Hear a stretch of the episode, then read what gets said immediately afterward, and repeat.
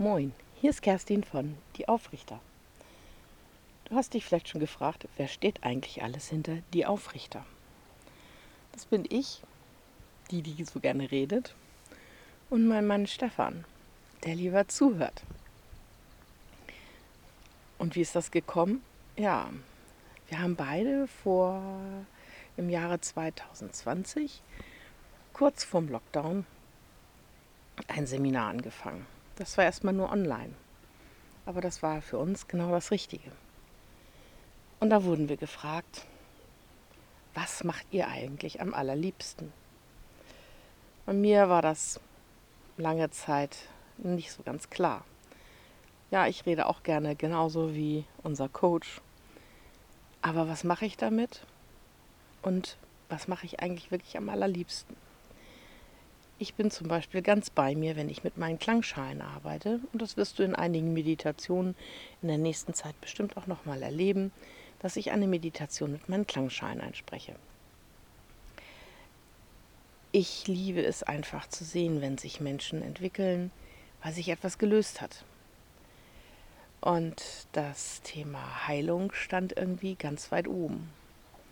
Und dann kam natürlich das innere Heilen dazu, denn wir sind alle keine Ärzte. Also geht es darum, dein Inneres und deine Seele zu heilen.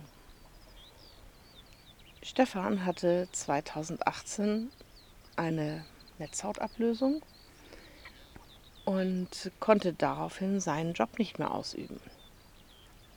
Ein halbes Jahr hat er ungefähr gebraucht, bis sich das so langsam bei ihm setzte, dass der Job, den er gefühlt seit 30 Jahren mit viel Freude machte, wohl nie wieder ausüben kann. Und als das dann raus war, er, hat er sich auf den Weg gemacht, auf den Weg, sein eigenes Inneres zu heilen, weil da doch noch einige Baustellen waren. Und so sind wir zu unserem Coach gekommen im Jahre 2020 und haben gesagt, okay, das klingt für uns so plausibel, das machen wir. Und bei Stefan kam eben raus, dass er sehr, sehr gerne zuhört. Und Thomas hat von Anfang an gesagt, die Qualität des Zuhörens ist so wichtig, das kann kaum einer. Den anderen einfach mal ausreden lassen. Dem anderen einfach nur zuhören und keine Ratschläge machen, denn das können tatsächlich auch verbale Schläge sein, sondern einfach nur da sitzen und den anderen reden lassen. Und das kann Stefan wundervoll. Das hat er auch schon mehrfach gemacht und hat dabei wundervolle Erlebnisse erreicht, Ergebnisse erreicht.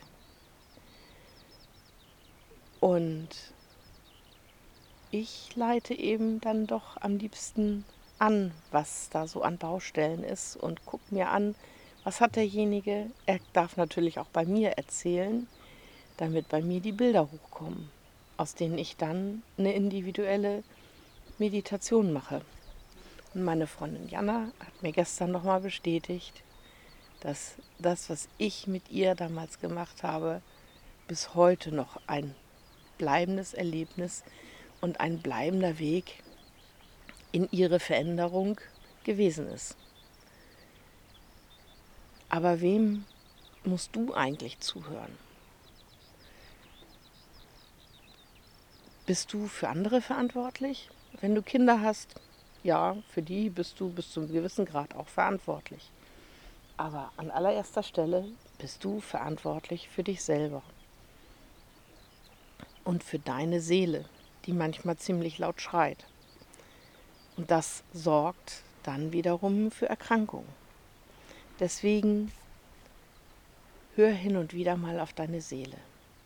Die Übungen, die ich mit dir die letzten Tage gemacht habe, arbeiten alle darauf hin, dass du ein bisschen mehr auf deine Seele hören darfst. Und in der Meditation am Donnerstag werde ich dir auch entsprechend eine Anleitung geben, wie du deiner Seele mal zuhören kannst. In diesem Sinne wünsche ich dir noch einen wundervollen Tag und ich genieße weiterhin morgens um sieben den Sonnenaufgang an der See. Bis dann. Das war Kerstin von Die Aufrichter. Wir richten dich auf und du richtest dich neu aus.